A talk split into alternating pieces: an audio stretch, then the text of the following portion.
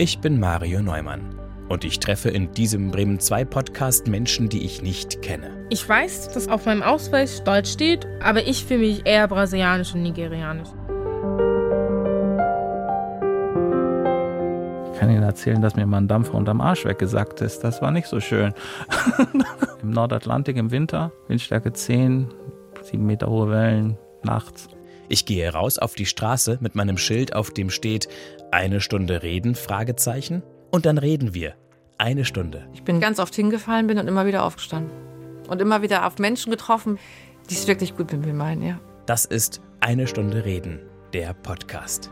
In dieser Folge spreche ich mit Gudrun Schottke. Also ich habe sechs Schwangerschaften, das erste waren Zwillinge, eineiige. Und leider ist das andere verstorben. Gleich, also es ist ein Vierteljahr nur geworden. Das ist von der Nabelschnur nicht richtig ernährt worden. Und das war also, muss ich sagen, schwer. Das hat mich lange belastet, dieser Tod von dem Kind. Dass der Frauenarzt, wo dann die Nachgeburt rauskam und so und sagte, dieses eine Kind hat dem anderen Kind alles weggegessen. Nachher habe ich gesagt, das Kind kann da gar nicht zu. Aber das hat gedauert. Es war trotzdem dieses immer da, warum hast du dem alles weggegessen? Wir sind uns im Januar in Bremen-Huchting über den Weg gelaufen, als ich noch mit schlichter Alltagsmaske und meinem Schild vor dem Roland Center rumgelungert habe. Du gehst halt aus dem Bus in die Bahn oder du gehst vom Center hierher oder von hier zum Center. Ab und zu wehte der Wind etwas stärker, es fielen auch mal ein paar Regentropfen, aber das Rumlaufen, Gucken und Warten fand ein gutes Ende. Wieso gerade über mich? Das Zufallsprinzip entscheidet. Und es geht immer um den Menschen und seine Anliegen. Ah, ja. Ich stelle Fragen Und ich beantworte. und Sie beantworten, Sie erzählen. Okay, Wie heißen Sie? Gudrun Schottke. Ein paar Stunden später waren wir dann im Studio. Jetzt sitzen wir uns gegenüber. Herzlich willkommen, Gudrun Schottke. Mario Neumann. Sie sind die Ruhe selbst. Es geht. Sie sind etwas Besonderes, finde ich, weil Sie auch schon vor Ort, als wir uns heute getroffen haben in Hochding, zwischen Shopping Mall und Bushaltestelle, ziemlich klar und ziemlich genau wussten, nachdem ich Ihnen kurz gesagt habe, worum es bei diesem Podcast geht, eine Stunde reden, gesagt haben, okay, mache ich, dann bis nachher. Sie sind jemand, der es ziemlich gelassen und gefasst alles nimmt. Ja, ich war auch neugierig auf das. Das war eben, was mich eben antrieb, da dran teilzunehmen. Und Sie können schnell entscheiden. Ja, entweder ja oder nein. Gab es schon Entscheidungen, die Sie gerne anders getroffen hätten? Sicherlich. Also es ist immer mal was, dass man daneben tappt. Aber so im Großen und Ganzen liege ich vom Bauchgefühl richtig. Sie hatten einen schönen Rucksack auf, ist mir aufgefallen, als Sie dann weitergegangen sind, aus Leder, in unterschiedlichen Farbtönen. Da habe ich mir gedacht, naja gut, so ganz 0815 ist das nicht.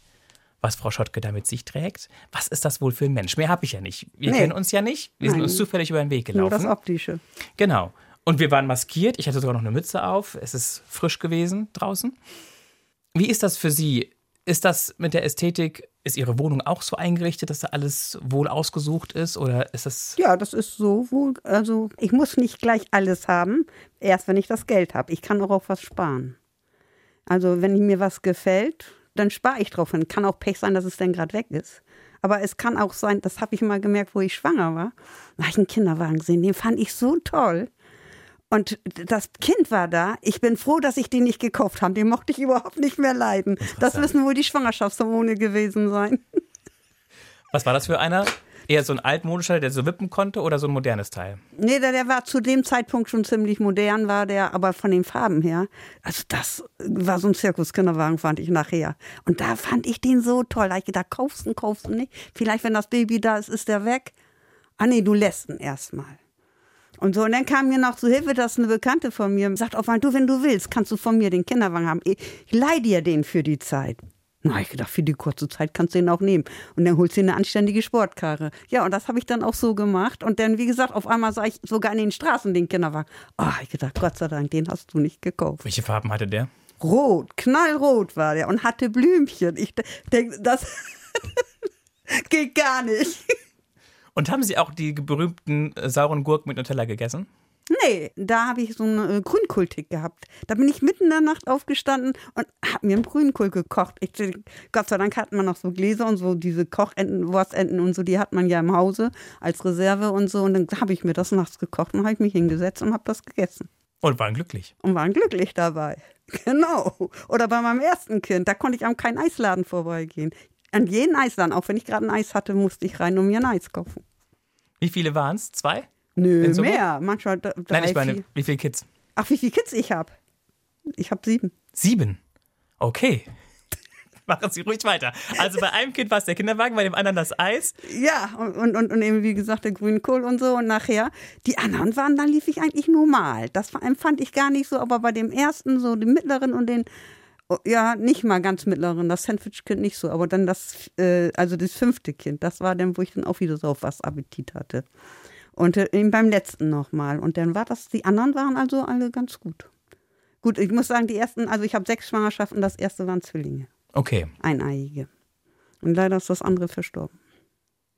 Früh schon oder? Gleich. Also es ist ein Vierteljahr alt nur geworden. Das ist von der Nabelschnur nicht richtig ernährt worden. Und ist erst geboren war 500 Gramm und nur ein paar Zentimeter groß. Und der andere war 55 Zentimeter und 3770 Gramm schwer. Und das war also, muss ich sagen, schwer. Das hat mich lange belastet, dieser Tod von dem Kind. Das glaube ich. Das war ja auch noch zu einer Zeit, wo es noch keine Pränataldiagnostik Genau, gab. Ich glaube, es gab noch nicht mal Ultraschall, oder? Doch, Ultraschall schon, aber das war mehr Schnee als alles andere. Da hat man sich gewundert, dass der Frauenarzt da überhaupt was drauf erkannte. Aber die haben mir im Krankenhaus gesagt, bei einigen Zwillingen ist das oft so, dass das andere nichts wird. Aber sie war nicht vorbereitet. Ich war nicht vorbereitet. In dem Nein. Moment, als Nein.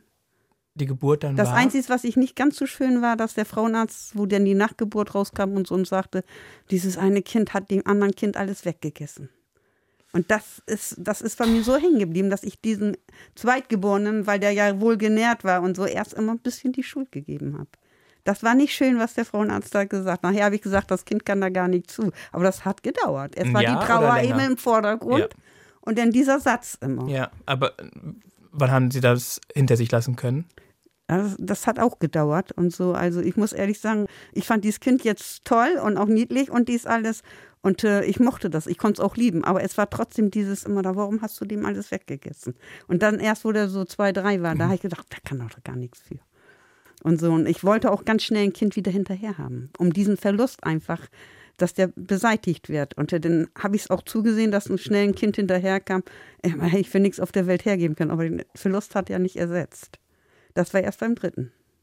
Nach dem dritten waren Sie dann sozusagen. Da war ich denn so geerdet, ja. Und dann ist ja, dann hatte ich da mal in der Zeitung gelesen, dass im Huckelrieder Friedhof die Sternkinder beerdigt werden. Und da bin ich zur Beerdigung gegangen. Da habe ich praktisch von diesem Kind Abschied genommen. Das war früher nicht. Die wurden beseitigt wie ab, also wenn ich ein Bein Ja. amputiere oder so, so kamen die auch weg.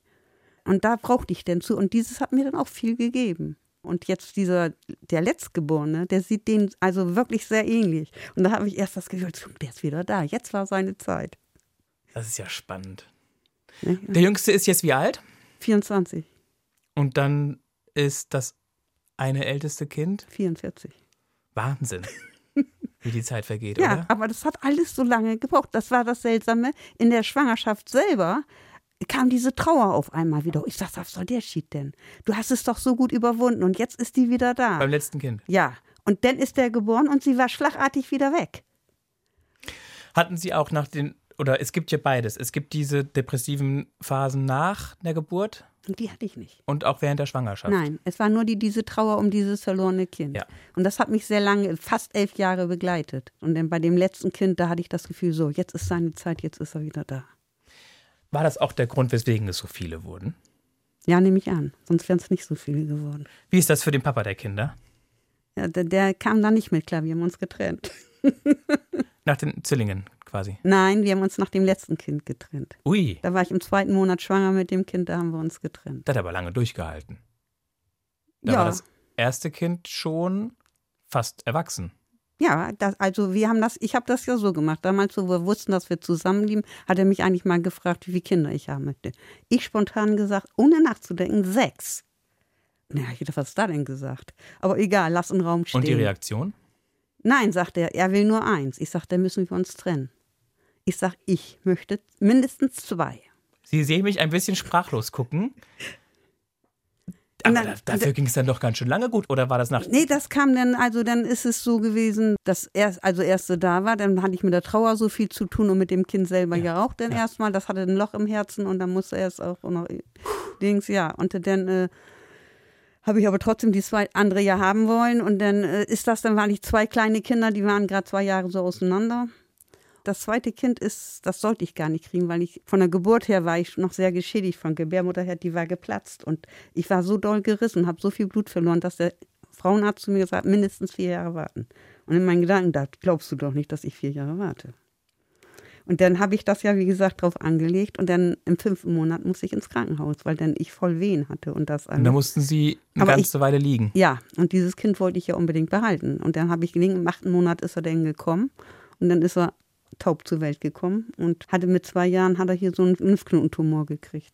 Und so. Und dadurch hatte ich zu viel mit den Kindern zu tun, dass ich gar keine irgendwie nicht so richtig dahinter kam, wie das eigentlich läuft. Man hat mir gesagt auch schon mal, ey, dein Mann, der macht ja hier ein Junggesellenleben und du machst, ziehst das Ganze so durch. Ja, ich sag, er muss ja auch irgendwo jemanden haben und so, wo er noch hingehen kann und wo man mit schnacken kann und so. Naja, und dann hat sich das so hingezogen. Und dann ist es auf einmal so, weil ich zu dem Zeitpunkt sehr, sehr dünn war, und so, und dann meinte auf einmal mein Hausarzt zu mir, äh, du kriegst doch deine Tage nicht. Ich sage, nee, brauche ich auch nicht. Doch, da bist du zu jung, zu die musst du haben. Geh mal zum Frauenarzt. Dann wollte er mir die Pille wischen. Ich sage, die Pille habe ich nie genommen und werde ich nicht nehmen. Ja, Sie haben ja zwei Kinder, das reicht wohl. Ich sage, das muss ich wohl selber wissen. Und so, naja, und dann haben wir eben andere Tabletten genommen, dass das in Gang kommt. Da war ich erst allergisch gegen und bei dem dritten Versuch, das hat dann geklappt und da war ich auch gleich schwanger geworden. Naja, und dann kam das nächste Kind, ja. Und Kind dann, Nummer drei. Ja. Und dann ist es so gewesen, das ist auch ein Problemkind gewesen. Irgendwie nach der Masern-Mumps-Impfung ist es ausgebrochen, dass der Autismus richtig durchkam. Oha. Oha. Also ich muss mal gucken, dass ich hinterherkomme. Schwangerschaft 1. Das war die mit dem Eis. Das war die mit dem Eis, wo ich an keinen Eisladen vorbeigehen Da gab es dann die beiden Zwillinge, von denen leider nur, nur, eins ein überlebte. lebendig Obwohl, ja, obwohl es eineige waren, so, ne? geboren wurde oder groß genug geboren und überlebensfähig war. Ja. Dann die zweite Schwangerschaft, eigentlich zu früh, aber für ihre Psyche genau richtig. Hm, genau. Und da war dann Einmal, die Hörbehinderung. genau, und dass er äh, mit zwei Jahren hier einen Lymphknotentumor kriegte. Wie geht's dem Kind heute? Gut. Ich musste ja immer mit ihm zum Arzt, alle vier Wochen, um zu sehen, dass dieser Tumor nicht auf äh, Luftröhre drückt. Weil der ja auch am Wachsen war. So Aber der war gutartig? Das wusste man zu dem Zeitpunkt noch nicht. Da mochte keiner ran. Darum war ich immer alle vier Wochen, sonst hätten sie den schon längst wegoperiert. Und dann war es aber Tatsache, wo er zwei, also er war zwei, drei Viertel, wo das operiert werden musste, weil er jetzt anfing, auf die Luftröhre zu drücken. Ja. Ja, und dann sind wir hin und dann, er war so verkapselt, dass er nicht aufgehen konnte und keine Metastasen bilden konnte. Und da hatten wir richtig Schwein. Und die Ärzte, oh, keiner, wie gesagt, mochte rein. Und denen fiel allen ein Stein vom Herzen. Also der Lymphknoten ist weg, aber die Hörbehinderung Nee, wir haben ihn dreimal in den Ohren operieren lassen und haben dann ein Hörvermögen von 40 Prozent gehabt. seit dem wievielten Lebensjahr? Na, Kurz bevor er zur Schule kam. Mhm. Und die wollten ihn noch auf eine Taubstummenschule schicken, da in Markusallee. Und, da, und er konnte ja, das ist ja darum so spät aufgefallen, der konnte so gut von dem Mund ablesen. Und dann äh, ich zum bei den Aber Vorsorge. sprechen konnte er erst spät, oder? Ja, das war ja das Seltsame, also auch bei Vorsorge. Ich sagte, er kann nur fünf Worte. Das war die, also Mama, Papa, den, von seinem Bruder den Namen, Essen und Schlafen. Das andere hat ihn wohl auch nicht interessiert, weil Essen und Schlafen war sein Highlight da irgendwie so. Der hat Das- sich praktisch groß geschlafen. Also zwei Jungs und das dritte Kind, Das war der mit dem Autismus. auch ein Junge. Ja, Wie geht's ihm heute? gut, ich habe ihn also, er hat äh, spät, aber ich habe es ganz gut durchgekriegt mit den Therapien alles, was die Kinderärzte nicht wollte, aber ich habe es doch durchgekriegt, dass er ins Kinderzentrum durfte. Und da hat man ihn ganz gut therapiert und dann ist er seit der zweiten Klasse, weil er hat auch eine enorme symbiotische Beziehung zu mir gehabt. Das wäre also nicht gesund gewesen. Und da mussten wir ihn internatsmäßig unterbringen. Ja. Und das war, glaube ich, das Beste, was wir machen konnten. Das war in Hamburg und dann ist er nach Bremen gekommen wieder, wo er mit der Schule fertig war. Da habe ich ihn dann nicht nach Hause kommen lassen, weil das wäre, sonst wäre ich ihn nie wieder losgeworden. Und dann bin ich zum Jugendamt und habe gesagt, er muss ins betreute Wohnen. Also nicht jetzt für geistig Behinderte oder so, einfach so. Und dann kam man nach Fegesack ins Wohntraining. Und war gut? War gut, zwei Jahre ist er drin geblieben und dann hat er seitdem eine eigene Wohnung. Vier, fünf, sechs, sieben. Da kommen noch vier Kids. Ne, jetzt, kommen, jetzt kommen noch drei. Das eine war ja tot von den Ah, sieben. okay, gut. Also vier, fünf, sechs, dann fehlen uns noch drei Kinder, über die reden wir gleich. Vorher schauen wir mal kurz, was hier in dem Beutel ist.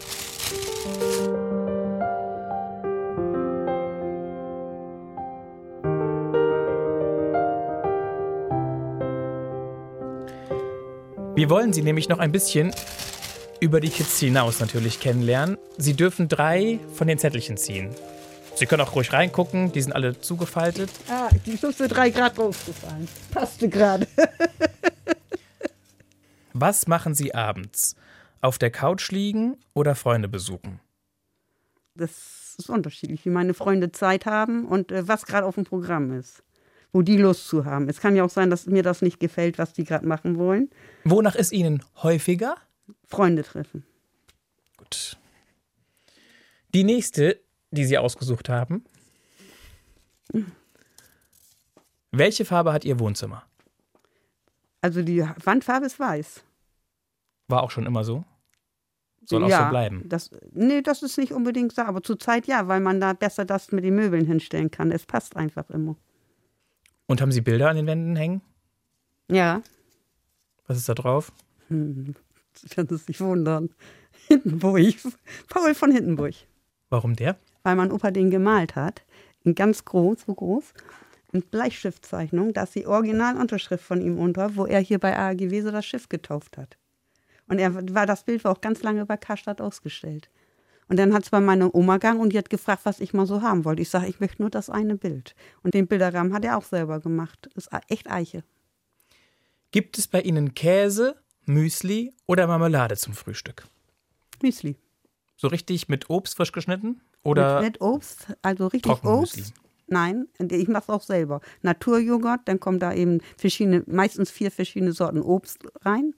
Ja, und dann kommt da noch so ein bisschen Zimt rein und, und alles dieses an Gewürzen. Sogar zur Zeit habe ich Rosmarin mit drin. Rosmarin Das schmeckt. im Müsli? Mhm. Weil Ab- ich mache mir das fertig für zwei, drei Tage. Aber nur so eine Prise, oder? Ja. Frau Schottke. Mhm. Ich bin immer noch ein bisschen atemlos. Ja. Wie Helene Fischer. Nein, nein, nein, nein. Das ging alles sehr schnell. Es sind ja große Zeiten zwischen Mhm. den Geburten, aber es äh, ist doch eine Menge gewesen, was wir schon gesprochen haben über die ersten drei Kids. Dann kam Kind Nummer vier, Nummer fünf und Nummer sechs. Ja. Was können wir denn dazu sagen? War das Kind Nummer vier das mit dem Kinderwagen? Mit dem bunten? Oder war das das? Ja, Ja. das war das Kind, genau. Wo sie diesen einen Kinderwagen ganz toll fanden, Genau. den sie aber zum Glück zu Nicht dem Zeitpunkt, haben. als sie ihn gesehen haben, nicht kaufen konnten und hinterher gar nicht mehr schön fanden. Ja, da bin ich so froh. Junge Mädchen? Ein Junge. Und das ist das eins, das ist das Sandwich-Kind. Das wäre für mich das Sandwich-Kind mit. Die, die beiden, drei und vier, so, das Ja. sind die Sandwich-Kinder für mich. Wie geht's dem heute? Dem geht soweit gut. Ah, nee, ganz gut, gut auch nicht, weil der äh, hat mit elf Jahren Morbus Crohn gekriegt. Das ist was genau? Das ist, der ganze Verdauungsapparat ist entzündet, vom, vom Mund bis zum After. Ü. Ja, und man hat ihn auch schon einige Meter Darm weggenommen. Und so, er sagte damals so zu mir, er hat, wo er auf Toilette war, er hat Blut in der Toilette. Ich sag, du hast bestimmt Hämorrhoiden. Und dann, ja, Dings ging ja immer. Und er, auf einmal wurde von der Schule nach Hause geschickt. Ich sag, was willst du denn jetzt hier? Ja, die haben mich nach Hause geschickt, weil ich so käsig bin. Hm, denke ich seltsam. Er wieder zur Toilette. Ja, ich habe wieder Blut in der Toilette. Ich sag, ja, ich sag, wir können zum Arzt gehen wegen deiner Hämorrhoiden. Und dann Nö, sagt er, brauchen wir nicht. Und dann irgendwann war wohl ganz viel und dann zeigte er mir das ganze Toilette rot. Ja, und dann sind wir zum Arzt. Ja, der hat Hämorrhoiden, das nehme ich auch an. Er hat auch welche gehabt, dann haben wir die wegmachen lassen und sagt, das meint nie wieder so schmerzhaft, wie das ist und so. Naja, das hat mir auch richtig leid und so. Und irgendwie hörte das aber nicht auf. Ich sagte, dann müssen wir woanders hin. Und dann hat mir irgendjemanden den Tipp gegeben nach Martin Klasen im LDW. Und dann sind wir da hingegangen und von da an top. Also ist ein ganz toller Arzt und äh, der hat das auch gleich erkannt, was er hat. Er hat ihnen Schulungen angeboten, Seminare und dies alles, das war richtig gut. Das geht aber nicht mehr weg, oder? Nein, ist ein Leben lang. Und das heißt, man muss irgendwie Medikamente einnehmen, damit es. Nee, braucht er komischerweise nicht. Obwohl er diese Dings hat. Er hat auch schon gehabt, dass er dachte, er hat einen Schub gehabt, solche Schmerzen. Ist dann ins Krankenhaus gegangen, ins Rote Kreuz und dann haben sie festgestellt, Darmverschluss. Und dann musste er für anderthalb Jahre einen künstlichen Darm ausmachen. Eigentlich sollte er denn nur ein Jahr drin bleiben. Und haben gesagt, nee, das ist noch so alles, dass wir das noch ein halbes Jahr verlängern müssen. Da ich ihn das erste Mal reinsehen. Weil er ja als junger Bengel und so, er Diskus oder so, dann müsste er immer einen Kulturbeutel mitnehmen, weil ja auch da die ganzen Sachen sind, wenn der Beutel voll ist, muss er das wechseln, desinfizieren und das alles. Und äh, das hat ihn doch ziemlich zu schaffen gemacht. Wie alt war er da? Wo er das hat, er war gerade im Studium. Da war er 18 so um den, also diesen äh, künstlichen, ja, den künstlichen Darm, da war er 18, da hat er an Bremerhaven studiert. Genau, an der Hochschule Bremerhaven. Kind Nummer 5. Das ist ein Mädchen.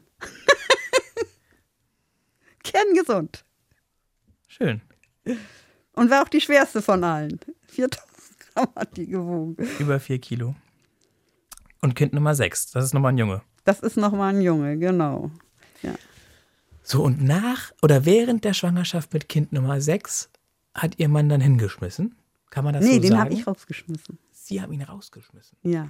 weil er was gemacht hat. Weil er in der ganzen Zeit eine Beziehung hatte zu einer Jüngeren, die könnte seine Tochter sein. Also die Mutter von ihr ist nur ein Jahr älter wie er. Und das haben Sie gewusst?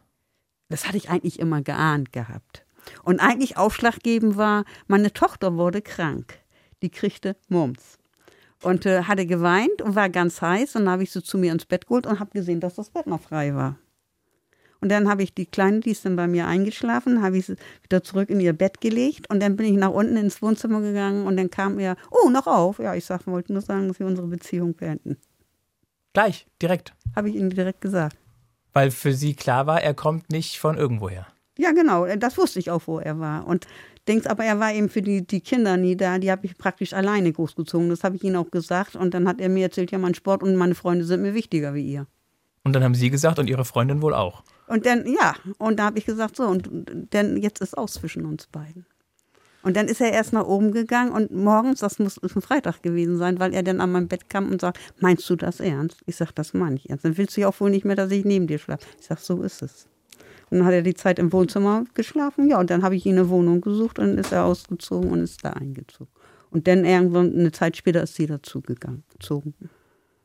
Und wie ist der Kontakt zu den Kindern dann? Die gab es ja eigentlich schon gar nicht. Nee, aber er hat dann Vorher. versucht, also äh, zu seiner Tochter, das ist sein Liebling gewesen, da hat er also echt versucht, Kontakt und den hat, hat er jetzt, inzw- sie hat eine Zeit lang eben, weil beruflich und auch vom Lernen her, äh, auch studiermäßig und die ist in Gießen gewohnt und äh, hat inzwischen da auch eine Familie gegründet und äh, ist denn jetzt aufgrund dessen, ich habe eine ganz tolle Endokrinologin und die hat mir dann besorgt, dass mein Schwiegersohn in Demhorst als Arzt eine Anstellung kriegt.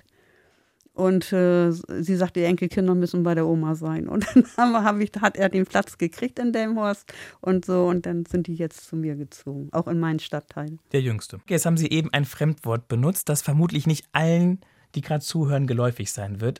Endokrinologin. Was ist das? Die hat mit Hormonen zusammen, was also welche, welche bilden, wie Schilddrüse, Nebennieren und. Also eine medizinische Fachfrau. ist eine medizinische Fachfrau, genau. Ärztin auch, oder? Die ist auch Ärztin, ja, eine ganz tolle. Und die konnte das deichseln, dass der Mann ihrer Tochter in Delmenhorst Ja, so dass die Enkelkinder bei mir sind. bekommen hat. Und da bin ich auch sehr dankbar drüber. Wie viele Enkelkinder haben Sie? Acht. Ja, gut. Und ich bin ja ganz froh, dass ich das mit den Kindern auf die Reihe gekriegt habe. Ich glaube, mit den Enkeln, das können wir jetzt, das fast, so viel Zeit haben wir leider auch gar nicht. Das gucken wir gleich mal. Ähm, wir waren ja noch bei dem Mann. Ja, Den haben Sie vor die Tür gesetzt. Ja. Nach wie vielen Jahren Ehe? äh, das war kurz vor, vor Silberhochzeit. Mutig, mutig. Weil Sie die Schnauze voll hatten, weil er mehr bei seiner Freundin war als. Ja, er war praktisch dann das nächste Kind am. Also ich, so ein Kind brauche ich nicht. Und er war eben für die Kinder nicht da. Ich habe alles gedeichselt. Ob das jetzt ist mit Elternabend oder jetzt mit den Kindern, die jetzt besonders beschult werden muss, dass ich die richtige Schule finde. Da hat er überhaupt keinen Finger für krumm gemacht. Was hat der von Beruf gemacht? Der war Verwaltungsbeamter. Aber wir haben uns nicht auf Arbeit kennengelernt. Sondern? Wir haben uns bei Tanz in den Mai kennengelernt in Neubruchhausen. Schön. Ja, Wo ist Neubruchhausen? hinter Bassen. Bassum. Ja, in der Bassum. Ja. So. Kommen Sie daher, aus der Ecke? Nein, ich war ganz früher, als Kind hatte ich in Lindheim gewohnt, wo ich geboren wurde und auch ein paar Jahre verlebt habe. Wo ist Lindern? Bachim. Okay. Und als Sie Ihren Mann kennengelernt haben, waren Sie. Da war ich hier, wohnte ich schon in Bremen. Und er ist eigentlich gebürtig aus Zeven. Aber wir haben Anfang uns da, 20. Ja, 19 war ich da. 19. Mit 20 habe ich geheiratet. Nee, mit 20 habe ich mich verlobt, mit 21 geheiratet und mit 22 habe ich das Kind gekriegt. Hatten Sie hinterher mal das Gefühl, das ging zu schnell vielleicht? Hätten Sie sich mehr Zeit lassen müssen? Ja, das war ja das Dumme. äh, Ich hatte mal einen Verkehrsunfall und ich war da noch nicht ganz genesen. Vielleicht ist es das gewesen, weil er auf einmal mir diese Aufmerksamkeit schenkte und so und pff, die ich sonst nicht vielleicht nicht so gekriegt habe. Das war wohl der Grund. Der Unfall war mit dem Fahrrad? Mit dem Nein, Auto? mit einem Pkw. Sie waren zu Fuß oder auch im Auto? Nein, ich war Beifahrer. Und damals konnte man ja erst mit 21 den Führerschein machen. Und ich war gerade 18 geworden, wo das passiert ist. Und Sie waren Beifahrerin bei wem? das war ein Freund damals von mir.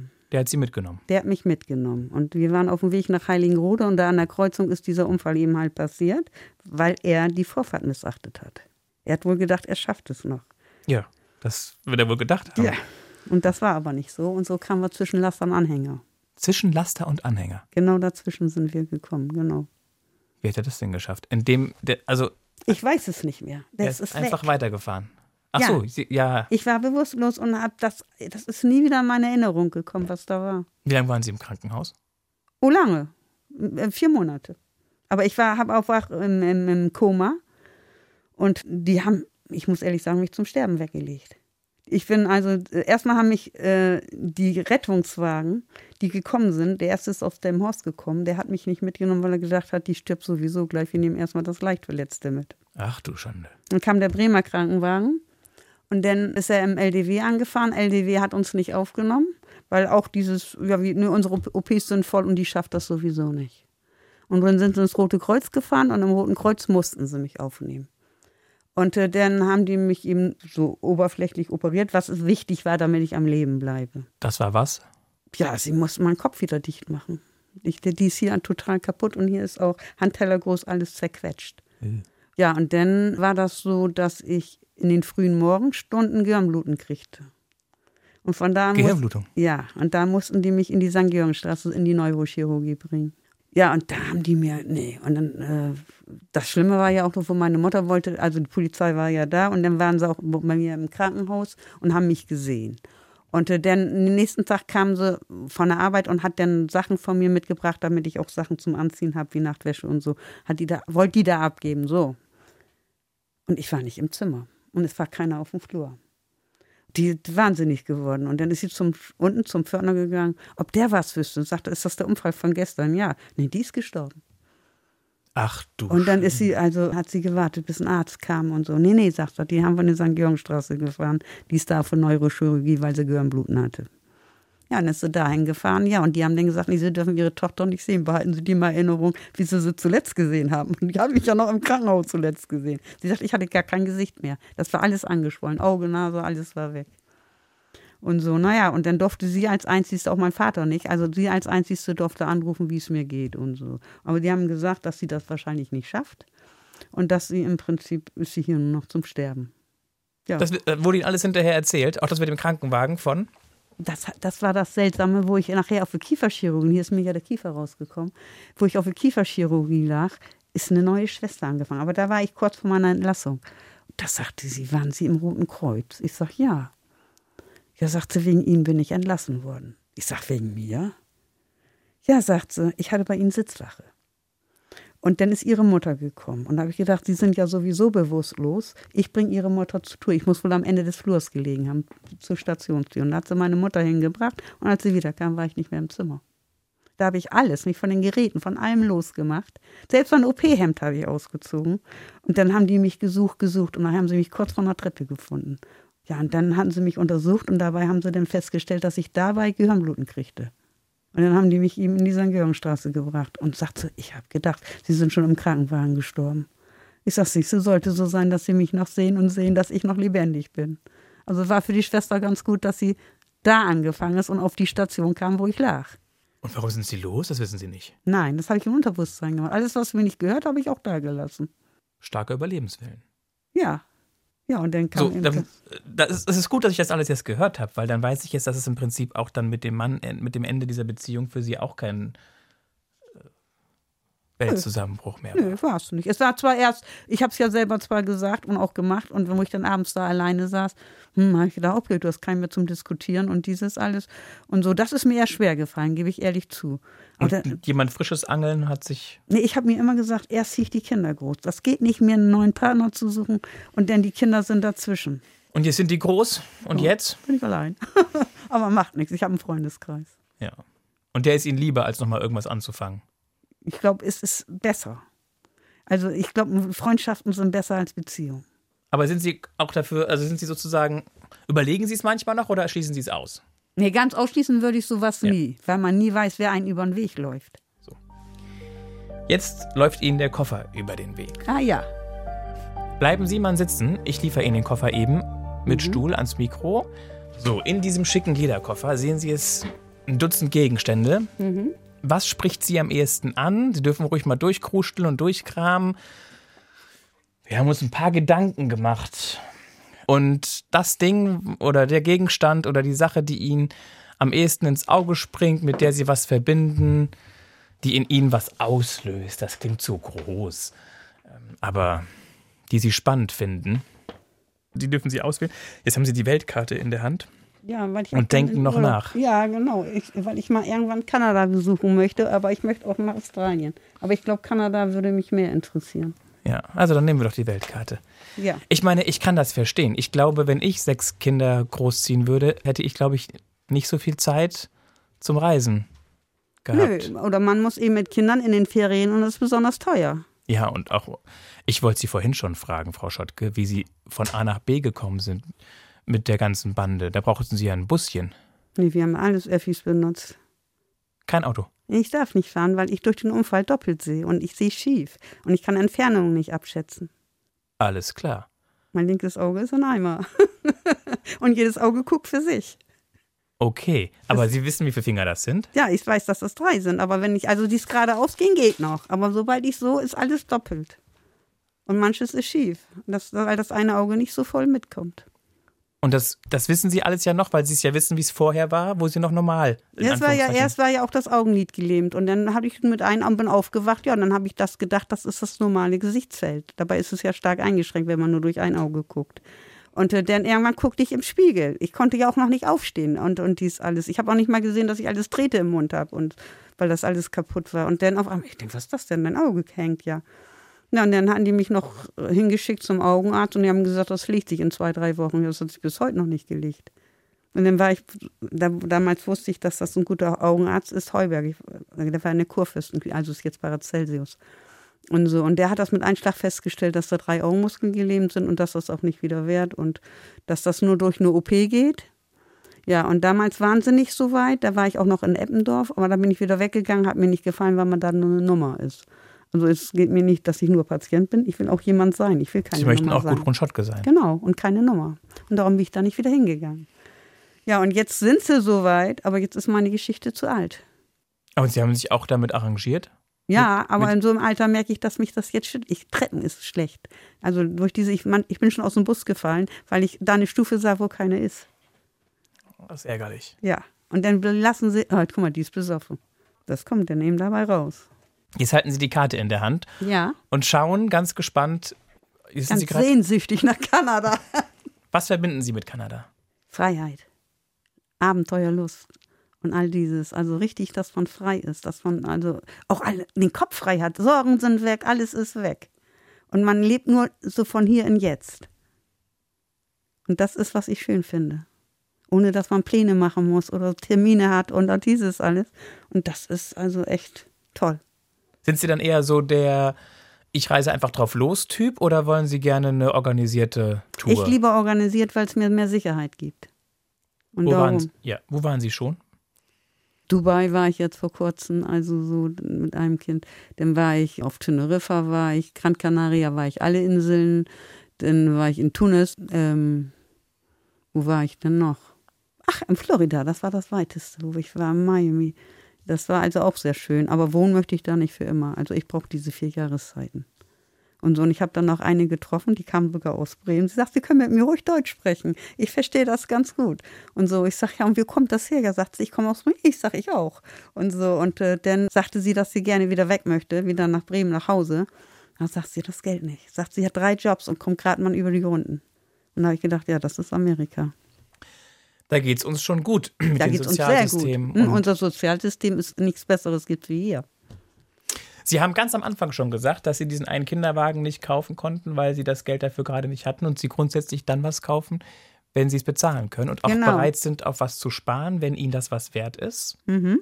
Dass Sie nicht immer das nächstbeste nehmen, nur Nö. damit irgendwie Da was äh, steht. da was steht oder die Funktion erfüllt wird, Eben. Sondern dass es ihnen auch wichtig ist, dass es was ist, was, was sie anspricht. Ja, und was ich auch länger denn haben kann. Und das muss nicht gleich wieder austauschbar sein.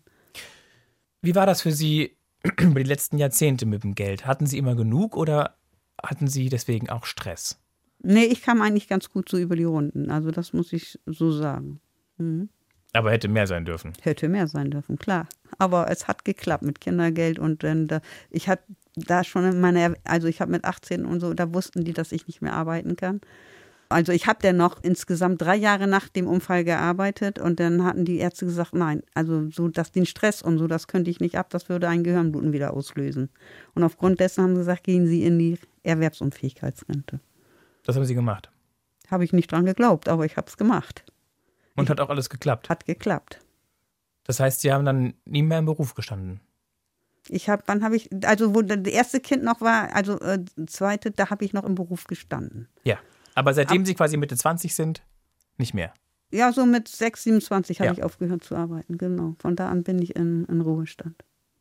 Naja. Äh, in, in Erwerbsunfähigkeitsrente, genau. Wie man das so sieht, Ruhestand mit sechs Kindern. Ne? Ja, eben. von denen- genau. Und der denen- Stress, den man mit den Behörden Ja, hat, ja, von die denen legen mehrere- einem ja nur Steine im Weg. Von denen mehrere besondere Bedarfe. Genau, eben. Und dadurch habe ich auch den, die Erfahrung mit den Behörden, wenn ich da jetzt mit dem Amt für soziale Dienste, die dann für bestimmte Sachen aufkommen mussten für meine Kinder, wie jetzt das Autismuszentrum, da, da, das immer wieder einreichen, dass sie das bezahlen. ist mühsam. Das ist mühsam. Und jedes Mal musste man sich praktisch nackt ausziehen. Alles, was ich habe an Ein- und Ausgaben, musste ich denen da vorlegen. Damit die mir das über, obwohl das ja meines Erachtens eine Krankheit ist, Asperger. Oder auch, ich habe diesen letzten, den wollte ich nicht in der öffentlichen Schule haben. Das hätte er nicht gepackt. Und den habe ich dann auf die Tobias-Schule erstmal hingebracht. Und die wollten mir auch kein Taxi geben. Also musste ich das Kind da jeden Morgen hinfahren und wieder abholen. Ja, Aber Sie dürfen nicht Auto fahren. Nee, das musste ich alles öffentlich machen. Dadurch war ich auch eine gute Stunde unterwegs. Und dann ist es ja auch so gewesen, ich hatte auch noch die anderen. Die gingen alle noch, waren alle noch im Grundschulalter. Und dann waren die die ganze Zeit alleine zu Hause, wenn die nach Hause kamen. Dann musste ich dann eben noch essen. Die wollten nicht alleine essen, also erst, wo wir alle da waren. Und dann haben wir alle zusammen gegessen, ja, und dann Schularbeiten und dieses Ganze. Dann auch zu Therapien fahren, das Kind. Ja, und dann ist abends gewesen, ja, dann haben wir Abendbrot gegessen und dann musste ich zusehen, dass ich noch was kriege, dass ich da was vorkoche, damit wir den nächsten Tag wieder was zu essen hatten. Und ins Bett bringen mussten Sie auch noch Auch paar. im Bett bringen musste ich die auch noch. Und dann kam ich meistens so zwölf, halb eins ins Bett, weil ja auch wie bügeln und den anderen Kram, der fällt ja dann auch in der Zeit an, wo ich zu Hause bin. Aber erstmal waren ja die Kinder Aber Sie haben keine Haushaltshilfe bekommen? Nein, Wollten Sie eine? das Angebot haben die mir gar nicht gemacht und das hätten die mir auch nicht gegeben. Und privat konnten Sie sich keine leisten? Nee. Ich musste ja auch die Schule bezahlen, war eine Privatschule. Ist Also haben Sie schon gekämpft. Das Ja, ist deutlich rauszuhören. Mhm. Das Wie- war ja eine Waldorfschule. Wie geht's Ihnen heute? Ich habe das Gefühl, dass ich das alles richtig gemacht habe. Wie geht's Ihnen heute wirtschaftlich? Haben Sie heute ein bisschen mehr Luft? Ja. Ich bin ja jetzt in richtigen Ruhestand gekommen, seit August. Und seitdem habe ich mehr Geld. Wie viel hatten Sie vorher monatlich? Also mit Kindergeld und allem drum und dran habe ich gehabt 1,5. Und dafür mussten Sie Miete bezahlen? Ich habe ein Haus. Okay. Das ist, äh, gut, ist ein Abtrag war noch ein bisschen da, aber nicht so hoch wie Miete. Damit mussten Sie über die Runden kommen. Damit musste ich wieder unten kommen. Respekt. Und hatten Sie auch Familienurlaube, an die Sie gerne zurückdenken? Ja, Ibiza zum Beispiel. Das war schön, auch für die Kinder sehr schön. Da hatte ich so ein Bungalow gemietet in so ein Feriendorf. Die Kinder konnten also, die jetzt wollten, konnten auch in die Animation, dass sie da jetzt bespaßt wurden und dies alles, haben dadurch gut Freunde gefunden. Und dadurch, dass es so eine Anlage war, also ich habe ein Kind, das ist auch das Sandwichkind, was als drittes da ist. Das ist, äh, das ist ganz fein. Also das ist, sitzt gern an weiße Tischdecke und auch richtig, so richtig vornehm. Und dies, sein Bruder, der danach kam, das ist dann auch, er kann auch zum Kiosk, holt sich Pommes und dann reicht ihm das. Und er geht dann lieber spielen oder dieses eben. Nicht? So, Hängt es mit dem Asperger zusammen vielleicht? das hängt mit Asperger zusammen, nehme ich ganz stark Ich an. auch. Ja. Und so. Und der musste, also, und dann haben, haben wir beide uns immer zum Frühstück, Mittag und Abendbrot dementsprechend angezogen, sind in den Speisesaal gegangen und haben uns unser Essen kommen lassen. Also es konnte jedes Kind so ein bisschen nach seiner Fasson dort Urlaub genießen. Ja, und darum war das schön. Darf ich Sie was fragen, was vielleicht ein bisschen heftig klingt, aber wie haben Sie es erlebt, ich, mit, mit sechs Kindern auf Tour zu sein? Und Sie waren ja dann auch alleinerziehend, weil Sie Ihren Mann rausgeschmissen Erstmal haben. ist man abgestempelt als Asi. Ja, ne? Das ist schon in der Schule gewesen. Also da ist äh, mein eines Kind, das sollte eigentlich auf die Flämische von der Schule her, von der Dings. Und das wollte ich absolut nicht. Und ich Auf die wollte, Fle das ist die Flämische Schule, die ist bei uns im Stadtteil. Und In ich? Ja. Und ich wollte unbedingt, dass dieses Kind auf die Hermannsbrüch kommt. Okay. Und dann ist es so gewesen, äh, dass ich da auch drum kämpfen musste und so. Und ich zu Hermannsbrüch dann, ich sag so, und jetzt sagt sie, Geschwisterkinder, zählt nicht mehr. Das haben wir abgeschafft. Aber dann haben sie ja Wege in unterschiedliche Richtungen. Wie sollen sie das denn machen? Ja, das, das war so. Jedes Kind ist individuell beschult worden. Ich habe zum Oha. Beispiel dieses dritte Kind, was den Asperger hatte. Da, das habe ich zwei Jahre zurückstellen lassen jedes Mal, weil mir die Lehrerin für den nicht passte. Und ich hatte das Glück, dass der Schularzt das mitmachte. Und dann, ich hätte ihn auch noch ein drittes Mal zurückstellen lassen. Und dann hat mir jemand gesagt, an der und der Schule, da wird die und die Lehrerin frei. Die ist echt klasse. Ich dahin zur Schule habe gefragt, ob ich hospitieren kann. Dann habe ich in der Schule hospitiert und kam mit der Lehrerin wunderbar zurecht. Ich sage, in diese Klasse kommt er. Und dann war es so, dass er eingeschult wurde und ich hatte schon, ah, wenn jetzt Schule und so, da will der nicht mitspielen. Aber er ging ganz mit mir, fuhr mit dem Bus zur Schule und dies alles. Und dann war das so, dass vor der Schule so, so eine Frau mit einem Kind stand und fragte, ob ich die beiden mal fotografieren könnte mit Schultüte. Ich sag ja, kein Thema. Ich denn fotografiert und mein Kind war weg. Der war spurlos verschwunden. Den konnte ich nicht einschulen. Der war weg. Und dann? Habe ich ihn gesucht erstmal. Wie lange? Lange. Den habe ich also ganz lange gesucht. Aber ich wusste, dass er nicht so abhaut, dass er nicht nach Hause kommt. Weil der da ja eben dran hängt. Aber er wollte nicht eingeschult werden. Das war neu und fremd für ihn. Hat er zwar nie drüber geredet, aber die ganzen Anzeichen waren dafür. Und wie gesagt, ich habe mich gewundert, dass ich ihn so zur Schule kriegte. Das war der Der Nummer drei. Asperger. Ja, der Asperger. Und dann, ja, habe ich zu Hause und da war er immer noch nicht. Und dann äh, war aber schon, dass die Lehrerin anrief und fragte, wo das Kind geblieben ist. Und dann habe ich ihr die Story erzählt. Da sagt sie, kommen Sie, wenn das Kind will. Ich gebe ihm diesen Freiraum und wenn er erst in zwei, drei Wochen kommt. Aber Und er dann- braucht erst kommen, wenn er will. Und dann wurde er bei dieser Lehrerin in diese Klasse noch eingeschult, eben ein paar Tage später. Ja, sei genau. Gut. Wie sind Sie damit umgegangen, dass Sie abgestempelt wurden? Als Sie in Ibiza waren, in der Ferienanlage, die Mutter mit den sechs Kindern, wie, wie haben Sie, haben Sie das aktiv gespürt und, und haben Sie, hat Sie das geärgert, verärgert, haben Sie das gekontert? Nee, ich habe hab das so, so hingenommen. Also das hat mich überhaupt nicht gestört. Hauptsache meine Kinder waren glücklich, mir ging's gut. Und da war ja auch der Kleine, der war da zwei Jahre alt. Also das war für mich, weil ich mich um den sowieso kümmern musste, Ja. den konnte ich nicht abgeben. Und dieses andere Asperger ließ sich nicht abgeben. Also die zwei habe ich sowieso immer um mich gehabt, um es- mich um die kümmern. Der Rest war mir auch total egal.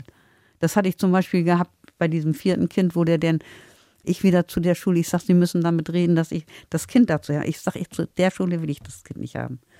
Ich sag, kommt mein Kind nicht in die Kleinklasse? Nee. Ich sag, wissen die Eltern denn schon Bescheid, dass sie ihr Kind da reinkriegen? Nein. Ich sag, und wo liegt jetzt das Problem? Na, und dann bin ich gegangen. Und dann war ja die Einschulung in der neuen Schule und er wurde aufgerufen in eine Kleinklasse.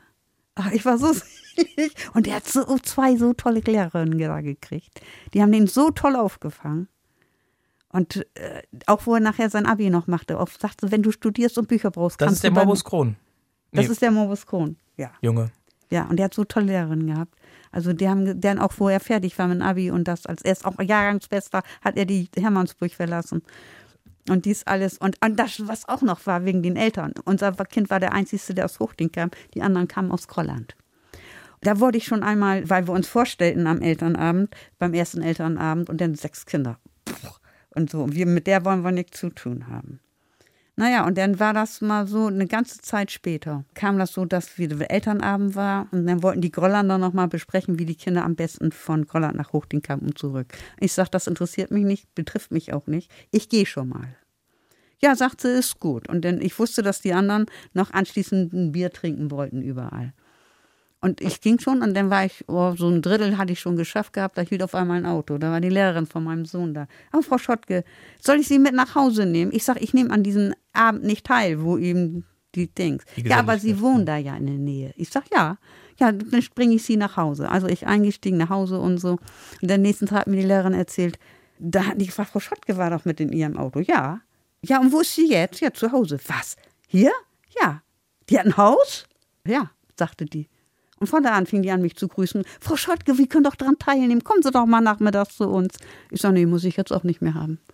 Ich sag, das hat sich für mich erledigt. Und dann, wo er als Jahrgangsbester abgeht, das ging wie Öl runter. Das glaube ich Ihnen. Das glaube ich gern.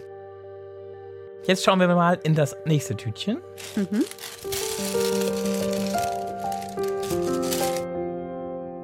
Da sind die großen Fragen des Lebens Ja, drin. dann holen Sie die mal raus. Ziehen Sie mal selber drei Stück. Möchten Sie selbst lesen? Soll ich lesen? Aber Sie könnten das im Prinzip einfach so lesen, oder? Ja, Lesen Sie auch Bücher? ja, gerne. Na gut, die Frage ist im Prinzip schlecht, aber machen wir trotzdem mal. Wenn Ihr Chef morgen sagt, Sie sind gefeuert, was ist Ihre erste Reaktion? Erstmal würde ich, glaube ich, äh, und nichts wissen, was ich sagen soll, weil ich so plötzlich kam. Und dann würde ich wahrscheinlich zum Arbeitsgericht gehen. Haben Sie eine Rechtsschutzversicherung? Bei Kindern muss man die haben und auch so. Es geht ja auch um Behindertenrecht und das, das brauche ich einfach. Leben Sie Plan A oder Plan B? Plan A. Weil Sie? Weil im, im Prinzip das, was ich, so mein roter Faden, ähm, den schaffe ich eigentlich. Und außerdem wollten Sie ja auch gerne viele Kinder. Ja, das war auch mein Wunsch und der ist in Erfüllung gegangen. Ohne dass ich eigentlich damit gerechnet habe. Ich hatte damals meinem Mann gesagt, ich verhüte nicht, warum immer die Frau? Wenn du die nicht willst, kannst du verhüten. Und? Was hat er dazu gesagt, wenn er nur ein Kind wollte? Ja, ist in Ordnung, hat er gesagt. Aber er hat trotzdem nicht verhütet. Ich habe auch das Angebot gemacht, dass er sich sterilisieren lassen kann. Hat er auch nicht. Das hat er jetzt erst gemacht, bevor er mit ihr zusammen ist. Oh. Das passt nicht. Das ist der Widerspruch eben halt. Können Sie ihn heute noch, also haben Sie noch Kontakt? Ja. Also, aber nur oberflächlich. Ja. Man sieht sich und so und mehr ist da nicht. Man nicht, lässt sich leben. Ja, genau. Nicht, dass wir uns gegenseitig besuchen. Das machen wir nicht. Nee, aber Sie bekriegen sich auch nicht. Nö. Aktiv. Nein. Gab es verbotene Lieben in Ihrem Leben? Nein. Das ging ja schnell und war einfach. Ja. Wobei ich mich gefragt habe, als ich diese Frage jetzt als erstes gesehen habe und schon im Stillen gelesen habe, bei sechs Kindern könnte ich mir vorstellen, dass man vielleicht ein Kind mehr geliebt hat als ein anderes. Zumindest war das bei ihrem Mann ja so, dass er das Mädchen besonders toll oder Mhm. bevorzugt hat. Hat er auch. Also, dass man da Nein, vielleicht. Es, es ist so, man mag sie alle, aber alle anders. Ja. Weil jedes Kind anders ist. Man kann ihn nicht gleich lieben. Und auch äh, mal ist das andere oben, mal ist das andere oben. Also ne, das ist total unterschiedlich. Man hat immer, wie man selber drauf ist, wie das Kind drauf ist. Man hat immer einen anderen Draht dazu. Man kann nicht sagen, der ist positiv die ganze Zeit durch. Wie ist das denn mit Ihrer Herkunftsfamilie? Also, das war natürlich für Sie, sind ja im Prinzip nochmal neu auf die Welt gekommen dann, Mhm. nach dem Autounfall mit 18? Mit 19? 18. Mit 18. Haben Sie da Rückhalt gehabt? War das nochmal eine Geburt, wo Ihre Eltern dran beteiligt waren? Ihre Mutter durfte ja anrufen, haben Sie vorhin Mhm. gesagt, und nachfragen, wie es Ihnen geht. Wie war es mit Ihrem Vater? Hat der sich interessiert? War der da? Ich hatte nicht das Gefühl. Ich hatte nicht mal das Gefühl, dass überhaupt einer da war von denen. Also das ist, sie sind ihren, ich nehme an, die haben getrauert um das Ganze. Also das ist auf jeden Fall gewesen. Aber irgendwo lief das Leben normal weiter. Meine Mutter hatte zwar, wo ich aus dem Krankenhaus kam, eine Woche Urlaub genommen, aber dann war das der Alltag und dann hat das so zu laufen gehabt. Und sie war eigentlich enttäuscht, wo sie den ersten Tag zur Arbeit kam und wieder nach Hause kam und ich hatte im Haushalt nichts gemacht. Da war die enttäuscht, hat sie mich auch angemacht. Na, ich gedacht, was will die denn? Sie hätte ja auch da sagen können, wo sie noch die Woche Urlaub hatte, du äh, kannst ja schon mal langsam mithelfen oder so, ne? Und wenn ich dir nicht da bist, machst du den Haushalt. Und so, und dieses, ich, mein Kopf war ja noch gar nicht dafür frei, dass ich logisch denken konnte. Sie war bestimmt nur wegen irgendwas frustriert in der Arbeit und hat das, Das dann kann auch sein. Also ich, Was hat ich, sie gemacht? Oh, warte, was war die denn? Sie hat ja gelernt, ist äh, Kinderkrankenschwester. Okay, und gearbeitet hat sie dann? Dann hat sie nachher fabrikmäßig nur gearbeitet, weil sie ist nicht wieder zurückgegangen. Warum, weiß ich nicht. Nachdem sie Kinder. Nachdem sie uns hatte. gekriegt hat. Wie viel sind sie? zu dritt. Das ist ja auch wieder das Komische. Also da ist auch nicht so gelaufen, wie sie dachte. Sie hatte also das erste Kind und wollte dazwischen vier Jahre haben. Aber ist nicht. Wir sind praktisch nur ein Jahrgang auseinander. Und wie das Schicksal so will, ich bin auch Zwilling. Das heißt, sie haben eine. Ich habe eine Schwester noch. aber zweieiig? Ja. Und wie ist der Kontakt zu der? Ich meine, Zwillinge haben ja. So, so weit ist normal. Wir sind nur zweieiige. Das Ja. ist wie zu normalen Geschwistern auch. Okay. und so, nicht? Aber es war eben, der Arzt hat damals nur einen Herztönen gehört, wie meine Mutter sagte, und da ging man erst von einem Kind halt aus. Und zum Schluss meinte meine Mutter zum Arzt, das- sie hat das Gefühl, da sind zwei drin. Nein, nein, sagte er, ich höre nur einen Herzton und es ist nur ein Kind da. Ja, und dann ist das losgegangen, ja, und dann waren wir doch zu zweit. Wer war eher da? Meine Schwester. War das ein Thema für Sie im Leben? Gefühlt nur. Ich hatte nur das Gefühl gehabt, dass sie die anderen beiden lieber mochte als mich. Nur gefühlt, ich weiß es nicht. Was hat Ihr Papa gemacht? Der war Kfz-Mechaniker. In der freien Werkstatt oder bei einer Marke? Damals Schünemann hießen die. Das waren ja zwei Brüder hier. Schünemann, der die Bremer Nachrichten machte und der Schünemann, der jetzt diese große Werkstatt da hatte. Er war zuerst bei Borgfahrt und dann ist er dahin gegangen, wo Borgfahrt pleite war. Gewollt von der Politik. Und wie war Ihr Verhältnis zu ihm? Gut. Das war so, mein Vater wünschte sich einen Junge und ich war als Kind wie ein Junge. Und mein Bruder ist, meine Mutter wünschte sich eigentlich nur Mädchen und sie hat den Jungen eigentlich wie ein Mädchen erzogen. Den ersten. Ja, und er ist aber nachher in der Pubertät ein Junge geworden. Aber die erste Zeit war eben, dass er dann so zart beseitet war und dies alles. Und darum, also das war schon, ja, und dann war ja auch kein Name für mich da. und dann hat meine Tante mir den Namen gegeben. Woher wissen Sie, dass das keiner da war? Das hat sie selber mir mal erzählt. Sie Ja, hat also einen Mädchennamen gehabt und einen Jungsnamen gehabt. Also für einen Junge hätte ich einen gehabt, aber weil eben nur dieses eine Kind Ja, präsent stimmt. war. Und dann kam ich noch und dann, ja, musste schnell ein Name her. Ein Jungs hätte sie gewusst, ein Mädchennamen hat sie nicht gewusst. Und dann hätte sie so aus dem Ganzen heraus, wie sie mir erzählte, mal, entweder hätte ich gehießen wie meine Oma, also einer von den beiden Omas. Ich nehme aber an, dass ich den Namen meiner Mutters Mutter gekriegt hätte. Und äh, so, und da konnte sie sich aber trotzdem nicht entscheiden, ob ich jetzt Christiane oder Katharina heißen sollte. Und dann sagte auf einmal meine Tante zu ihr, nennen Sie doch einfach Gudrun. Ja, und so bin ich jetzt Gudrun. Und das sind ja doch schon ein paar Jahre, die Sie erlebt haben. Es hat sich auch viel geändert. Zu Beginn der Aufzeichnung habe ich gesagt, Sie dürfen gerne Ihr Smartphone oder Ihr Handy auf lautlos machen. Sie müssen es nicht in Flugzeugmodus setzen. Da haben Sie mir gesagt, Sie haben es gar nicht mit. Ja, genau.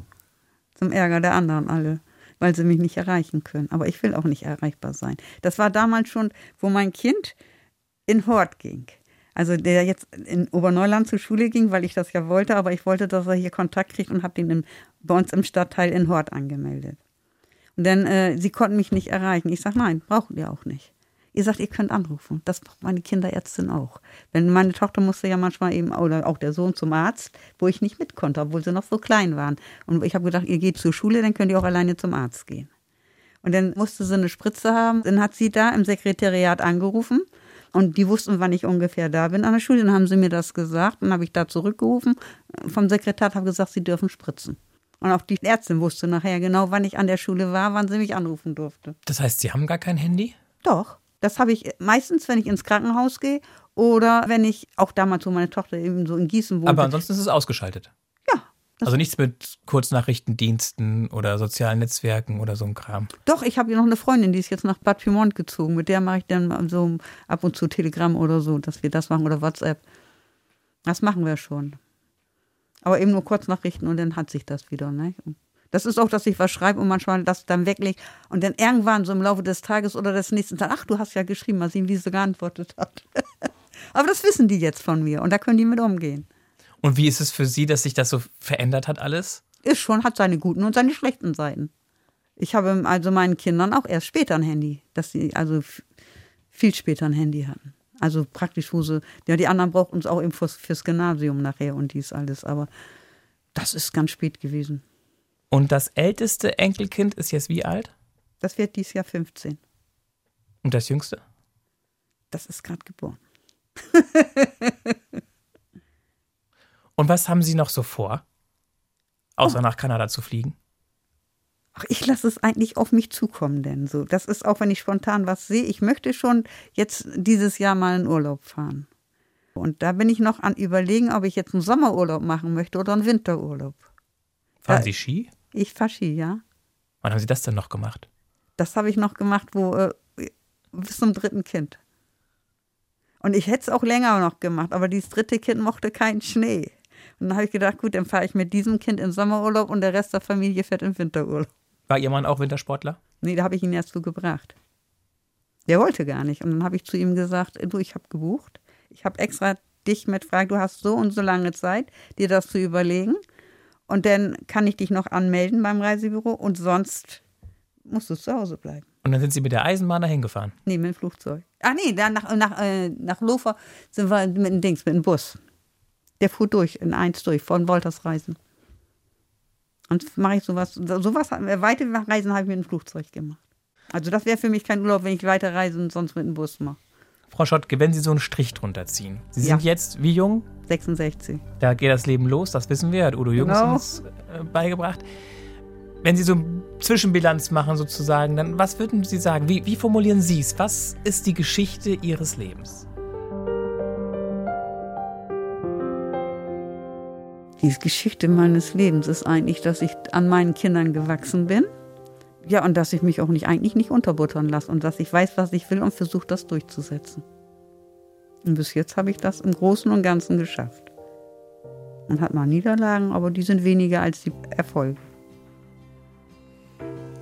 In dem Sinne wünsche ich Ihnen noch ganz viele tolle Erfolge Ja, danke schön. in den nächsten Jahren, Jahrzehnten. Ich freue mich riesig, dass Sie bereit waren für dieses Experiment. Ich finde, es ist jedes Mal ein bisschen auch ein Experiment. Ja, und jeder ist anders. Eine Ne? Stunde reden, Ja. einfach drauf los. Man weiß nicht, was kommt und dadurch, das fand ich so interessant.